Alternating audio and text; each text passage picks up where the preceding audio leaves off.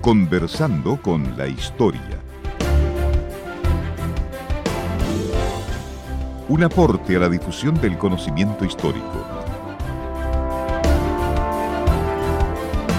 Con la conducción del profesor José Manuel Ventura Rojas del Departamento de Historia de la Facultad de Humanidades y Arte.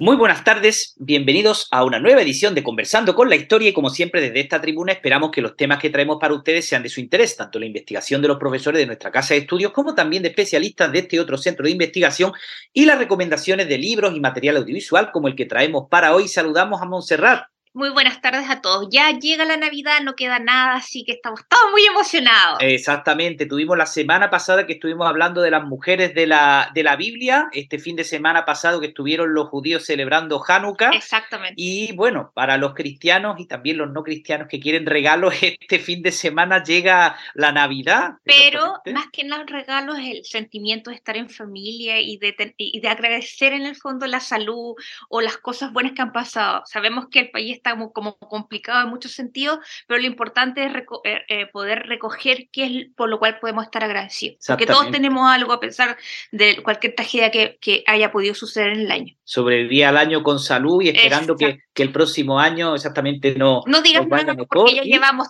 ¿cuántos? ¿Tres años al hilo?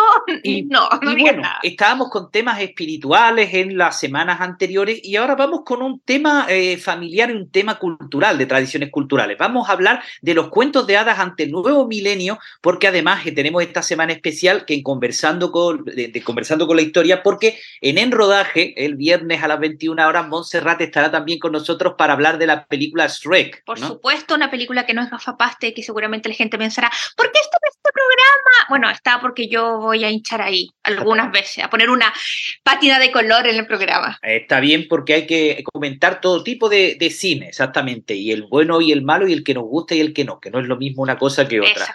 Así que, bueno, eh, precisamente además porque queríamos hacía tiempo hablar de esto y hemos hablado en otros casos de los cuentos de hadas porque en el pasado y en el presente, ya sea cuando se contaban en el fuego y aún no eran cuentos, digamos, solo para niños, sino eran narraciones tradicionales, eh, siempre han tenido esa, primero, esa inquietud de tratar de dar un sentido y de hablar de cosas mm, eh, como esto portentosas, y también tienen ese, esa dimensión de los ritos de paso. Por eso especialmente tienen ese paso de todo el público a hacer cuentos para niños o cuentos para jóvenes. Exactamente, porque son admonitorios muchos de ellos. Ellos te dicen qué puedes o no puedes hacer de una manera alegórica como por ejemplo Caperucita Roja, eh, o el horrible de las zapatillas rojas que nunca voy a olvidar y que nunca recomiendo, y está también la idea del rito de paso, cómo tú te va preparando para que tú en algún momento seas adulto, independiente de cómo sea el rito de paso. El hombre de arena de Hoffman, por ejemplo, entre los más siniestros, o Hay muchos que son muy siniestros. Claro, o Pinocho, que tanto dicen, en realidad, libro de niños, no sé. Es que ahora la, la, hizo Guillermo el Toro, por, por, por, lo cual creo que es menos para niños, pero el cuento original es es súper, eh, ¿cómo diría? ¿Cómo puede? Oscuro. Yo lo leí cuando tenía 10 años y es de los libros que no debía haber leído tan joven. Creo que es el primer libro estructurante que he tenido en mi vida. Después seguido de Alicia en el País de la Maravilla y Alicia está en el espejo. Pero este libro a mí me, me, impactó mucho cuando muere el hada de los cabellos turqueses y todo lo que le pasa a Pinocho, que lo cuelgan, que le roba a Yepeto su, su ¿cómo se llama? Ay, wig, Mm, su peluca y sale corriendo y a Yepeto lo llevan a la cárcel por maltratar a Pino. Es, un desastre. Eh, pero esos son los típicos eh, cuentos italianos. Sí. Bueno, en realidad no es un cuento, es un libro. Es un libro, exactamente, claro, eh, que tiene entonces algo más esa dimensión. Ah, sí, de, hecho, Pinocho mata a Pepe Grillo. Pepe Grillo no existe como tal. Pinocho mata a un, un grillo y le dice que es por culpa, él lo mató por culpa de él, o sea, ni siquiera se arrepiente y el grillo se le va apareciendo.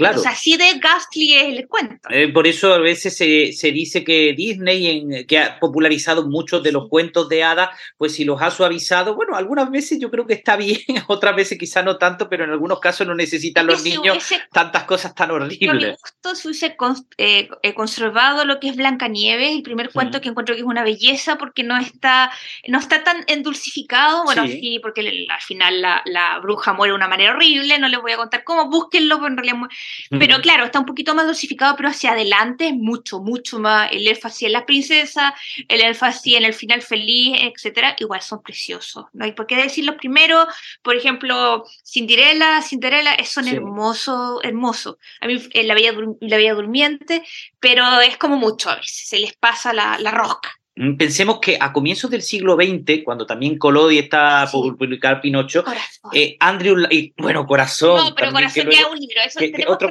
libro exactamente. Libros que, yo no le daría a mis hijos porque lloran las tripas a sí, Claro, libros exactamente que luego son adaptados al anime, esos cuentos lacrimógenos de los 70 y que también decían, bueno, hasta qué punto tan eran para niños y no nos ponían una historia. los japoneses, ayer estoy viendo un video donde los niños le, en, la fiesta de los oni, de los, de, los fantasmas y de los monstruos, los papás le entregan a sus niños de dos años, los niños lloran, lloran y los oni vestidos así horriblemente con cuernos y le dicen, te vas a portar bien, te vas a portar bien o te llevaré a mi casa. Entonces los niños japoneses por eso son tan bien portados. Nosotros no hacemos eso, pero básicamente lo hacíamos antes con los cuentos de te comerá el lobo, te cortaremos las manos, pero ya eso no pasa porque ahora nuestros niños son de cristal, entonces es complicado. Y, y, también es la, la, cosa de que las luces y sombras de la cultura japonesa, a pesar de que desde el año 47 está prohibido el golpear a los, golpear a los niños, lo que sería castigo físico, pero aún hoy de repente hay ciertos exactamente episodios los en donde los profesores exactamente tienen que pedir disculpas y, y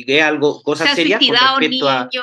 o, les han pegado tanto que han muerto, o sea, sí es una cosa impresionante. Pero me parece muy cómico eso de los ONI, que tú para mantener tus hijos a raya, en vez de pegarle o gritarle, tú solo entregas al ONI una vez al año y el niño se cae susto, entonces se porta bien. Claro, si no es la aplicación al celular. Exacto. Pero no sé si algunas veces han visto esto, que en los animes la mamá sale con un, con un bate de béisbol a esperar al hijo que se portó mal.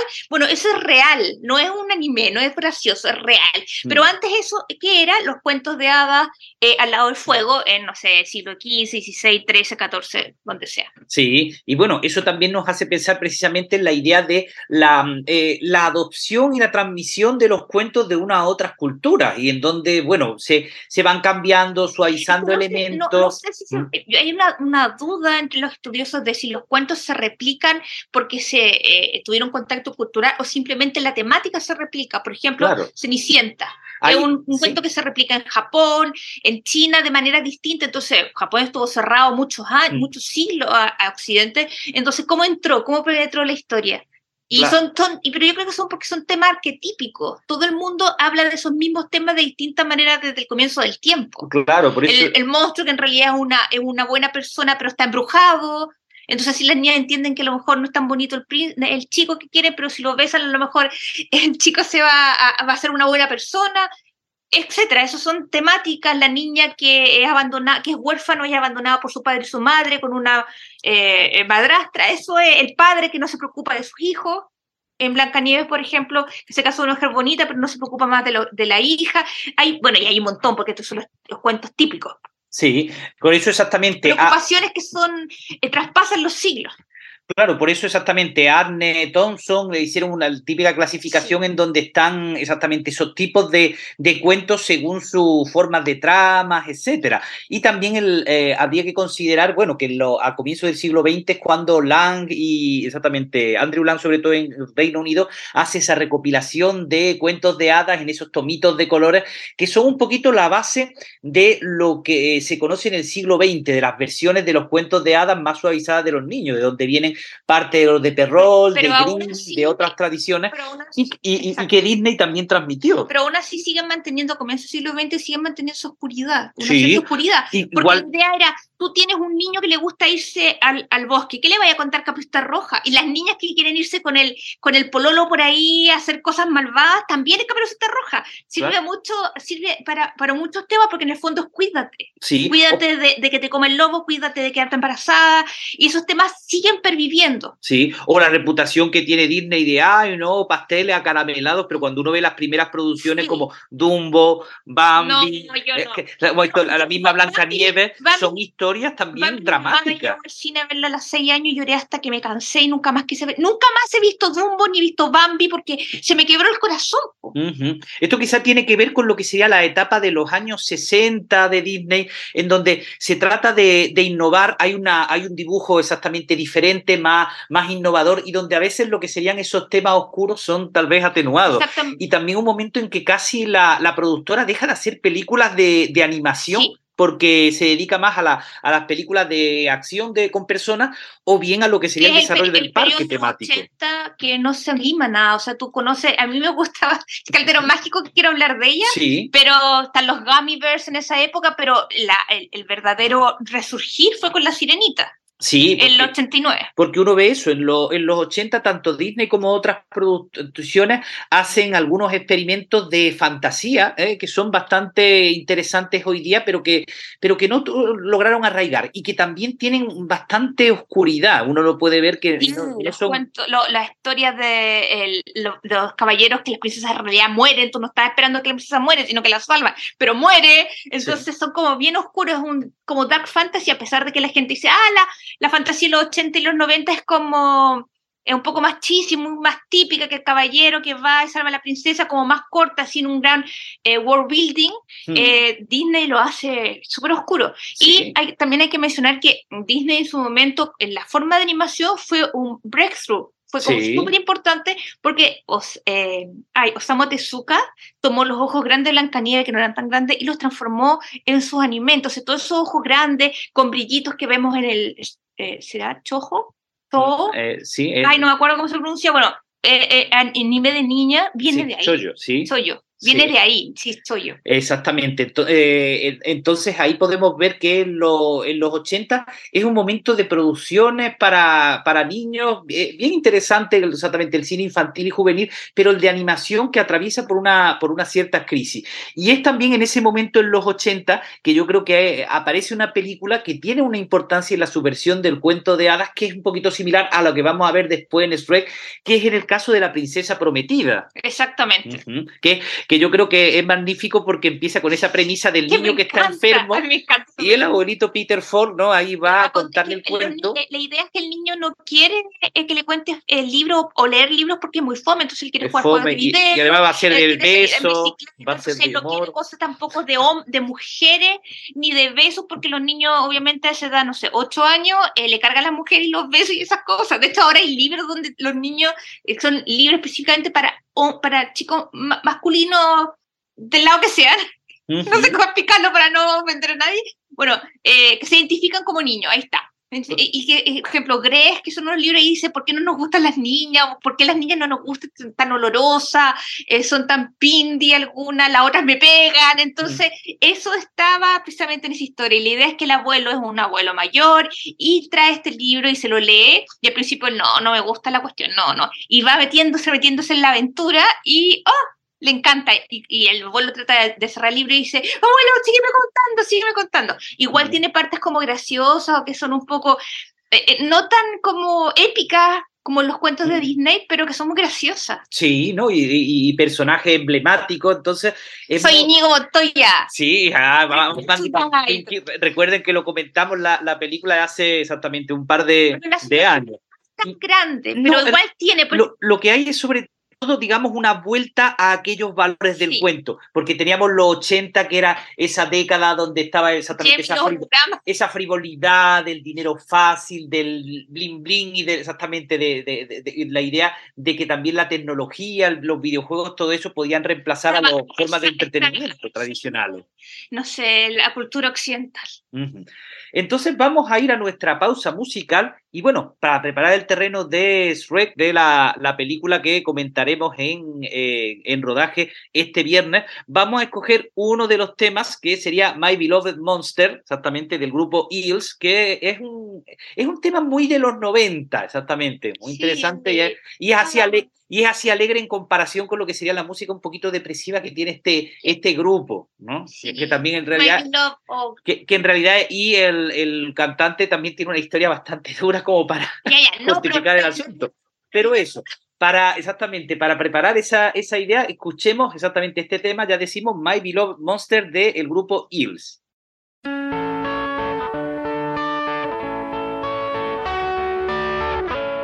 beloved monster and me, we go everywhere together. Wearing a raincoat that has four sleeves, gets us through all kinds of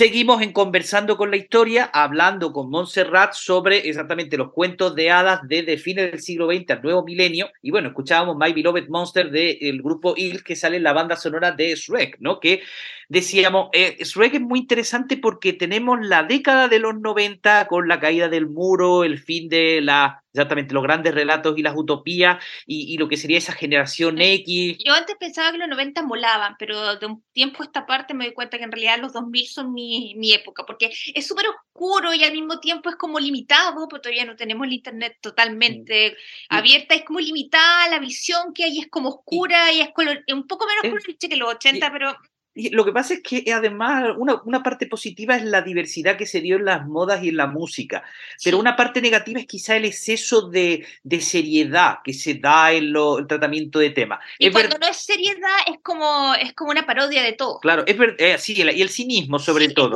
Eso, por ejemplo, el episodio de, como esto, de, de Los Simpsons, en donde va Homero a la, se convierte en fenómeno de feria, va al festival este de Jalabalusa, y donde están ahí todos bailando de los Smashing Pumpkins del amor es suicidio, y el tipo, yo no sé, lo dices por cinismo, ya no sé cómo lo digo. Es un poco ese, esa representación de la caricatura de ese sentimiento. La década de los Simpsons, que a mí me encanta, sobre todo las primeras temporadas, me sigue gustando incluso ahora que ya no es tan bueno, pero los 90 son las finales de la serie son todas malas. Como terrible, así como nunca, nunca se sabe la verdad, como en Expediente X. en el fondo es desesperanza, no importa lo que haga, al final todo morirá. O sea, tú no podrás llegar lo que quiero, vas a ver, pero igual te van a sonar, igual te van a eh, perjudicar. Entonces, como. Claro, entonces tenemos una ley del péndulo que fue desde lo que sería uno de los mejores cines de aventura y entretenimiento de los 80, pero que eran los formatos de hora y media y.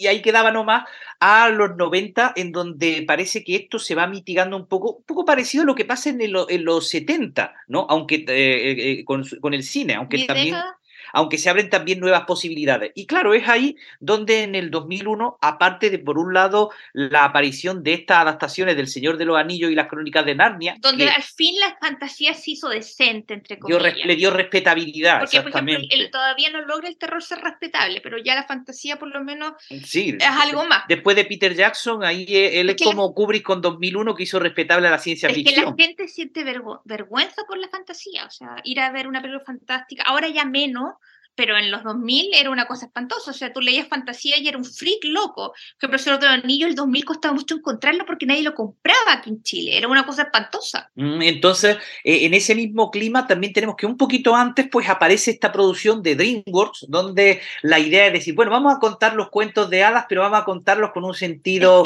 paródico. Es una subversión completa del género, eh, obviamente es de una óptica muy gringa. O sea, usted la van a ver y es una óptica gringa, no, es, no tiene otro tipo de humor. El humor es gringo totalmente, pero en su momento fue la subversión completa. O sea, el príncipe no se transforma en un príncipe bello, es un ogro, sigue siendo un ogro. La princesa ya es bonita de día en la noche, pero cuando le den beso de amor no se va a transformar en alguien bello siempre, sino en una ogra, que es realmente lo que ella es por dentro. Entonces, toda esa idea de aceptar la realidad, en el fondo, de subvertir y mostrarle a las niñas, a los adolescentes, todo, que en realidad este es el mundo real y que está bien ser así, está bien.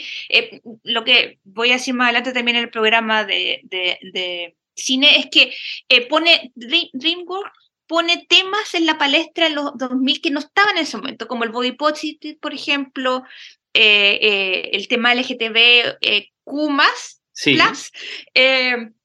ese tipo de temas, eh, eh, ¿cómo se llama? La sociedad consumista, se ríe de eso, se ríe de los nuevos ricos, en ese momento ya se ríen de los nuevos ricos, pero aquí está tomado y puesto sobre la palestra, independiente si recibió críticas o no, porque recibió críticas en muchos temas, por ejemplo, a un Pinocho que le gustaba bailar como Michael Jackson, entonces uno piensa, ah, mira, para el otro lado, en su momento era, mucha, era, era muy paródico, pero con el tiempo se fue aceptando eh, en el sentido de que tú te das cuenta que ellos no solamente son la parodia, sino que ellos ponen estos temas sobre la mesa, y eso me parece muy importante. Sí, y que lo hacen además, que tengan risa y subversión, pero hacen con mucho cariño a, los a los cuentos tradicionales. Con mucho cariño, y los cuentos no solamente eh, son eso es lo que son parodiados, sino también las películas antiguas, por ejemplo Robin Hood, la de los 50 con Errol Flynn que bailaban, hay muchos de esos, por ejemplo, ya lo dijimos, La Plaza Prometida, pero hay más, hay, tú puedes ir viendo y hay un montón de guiños a películas y en menor medida a la cultura popular norteamericana. En la segunda ya es completamente paródico, no solo cuanto da, sino de la cultura popular en sí, pero eh, mucho más abiertamente, cuando van a Far Far Away. Exactamente, ahí el, lo que sería también los reality shows. Exacto. La, Entertainment Television que la estaba rompiendo en ese momento. Sí, todo esto. Y claro, también por eso eh, cuando ustedes la vean es importante que la vean con esos ojos de los... Aunque dicen 20 años no es nada, 20 años es bastante, como dice el tango.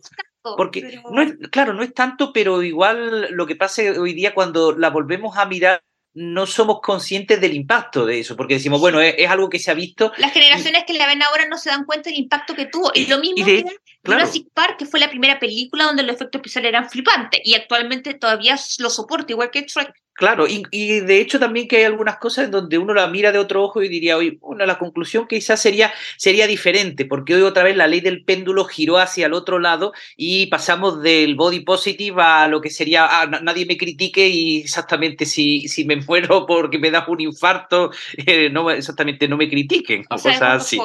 Exactamente. ya, y ya la, cultura de la cancelación que es exactamente que, se ha dado y que si estuviera vigente, eh, eh, perdón, si, si saliera la esta película de nuevo, tal vez desde esos puntos de vista la criticarían en alguna aspecto. en la segunda película, que es la que más me gusta, ¿te acuerdas que él es transexual?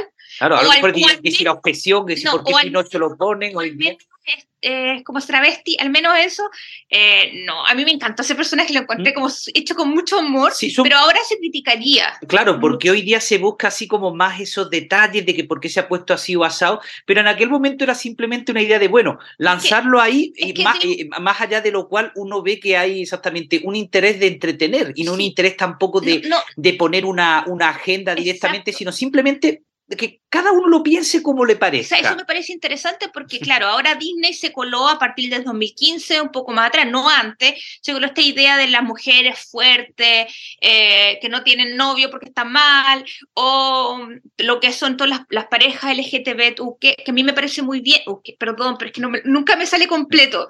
Em, no, se, no se sientan como agredidos, es verdad, nunca me sale completo. Eh, eh, todo esto, Disney se plegó ahora porque le conviene para vender, para llamar a ese tipo, ese, esa, eh, a esa eh, tramo generacional para, para captar lo que es el feminismo, los derechos eh, LGT, Ay, LGTBQ más. Ahí está, perdón, perdón, es que eh, ¿cómo se llama? Y no en realidad porque quieran poner el tema y discutirlo seriamente o hacer conscientes a las personas de que en realidad sus derechos se han conquistado y se deben mantener. No, en realidad se está sumando por plata. pero en el momento que hizo Dringo, aparte de tratar de hacerlo gracioso y todo, igual lo hizo con respeto. no era algo así que tú podías decir eh, que la representación era violenta. Era. Con la idea de decir, bueno, esto existe también. Que en ese momento no, se, no era tan normal que saliera una película, una película de niños. Entonces, eso fue la idea de que aquí existe. No existía. Y, entonces, hoy día tenemos la, el, otro, el otro lado del péndulo en donde uno dice, bueno, si está, pues puede o no tocar esos temas o bien tocarlos, pero tocarlos con seriedad, porque si simplemente se hacen en un nivel superficial, etcétera, bueno, la crítica hoy día pues, muchas veces va a agarrar y como sin razón va, eh, va, va, a agarrar a lo que sería como esto, este tipo de tratamientos cuando en realidad no buscan primero un entretenimiento y por otro lado pues quieren tratar de exactamente simple, simplemente de pensar que se comprometen y luego no están así. No, pero en realidad es como blanquearse solamente, es blanquearse en el sentido de, vamos a hacer, a, apoyar sus derechos, vamos a apoyar sus reclamos, eh, pero en realidad es por plata. En realidad es por plata. Sí, LG TV más. Q, más. Exactamente, sí. Bueno, entonces eh, se nos acabó el tiempo de nuevo en buena compañía. Hoy no les vamos a dejar las recomendaciones de, de libros.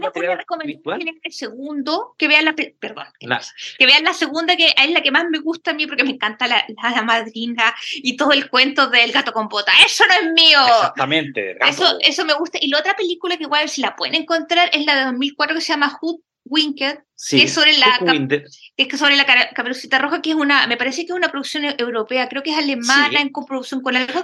Yo la vi en 2004 y me moría de la risa. Después la vi también, claro, la animación ahí va a sufrir un poco más, pero la historia es muy buena. Es una versión alternativa de la Caperucita Roja donde la abuela hace skating y es totalmente pro y, y, este está el, conejo, ¿te acuerdas? Que creo que es el conejo de Pascua que es malo. No, o sea, es muy entretenida si pueden verla. Exactamente. Y La Princesa Prometida, obviamente, un más en esta época. Un clásico a, una serie de, pequeñas películas a, recordar junto a este clásico que es Rec, así que hablaremos de ello también en otra ocasión. Nos vamos entonces, Montserrat. feliz Navidad. Felices fiestas. Hay amor en esta fecha. Les recordamos que eso, en, rodaje este exactamente viernes a las 21 horas hablaremos de la película Shrek y mientras tanto les remitimos al portal de internet a los podcasts, así como les agradecemos el habernos escuchado y les emplazamos la semana que viene a un nuevo Conversando con la Historia. Hasta entonces, tengan muy feliz semana y muy felices fiestas. Muy buenas tardes. Eso no es mío. Brutalidad policial. Conversando con la Historia. Un aporte a la difusión del conocimiento histórico con la conducción del profesor José Manuel Ventura Rojas del Departamento de Historia de la Facultad de Humanidades y Arte.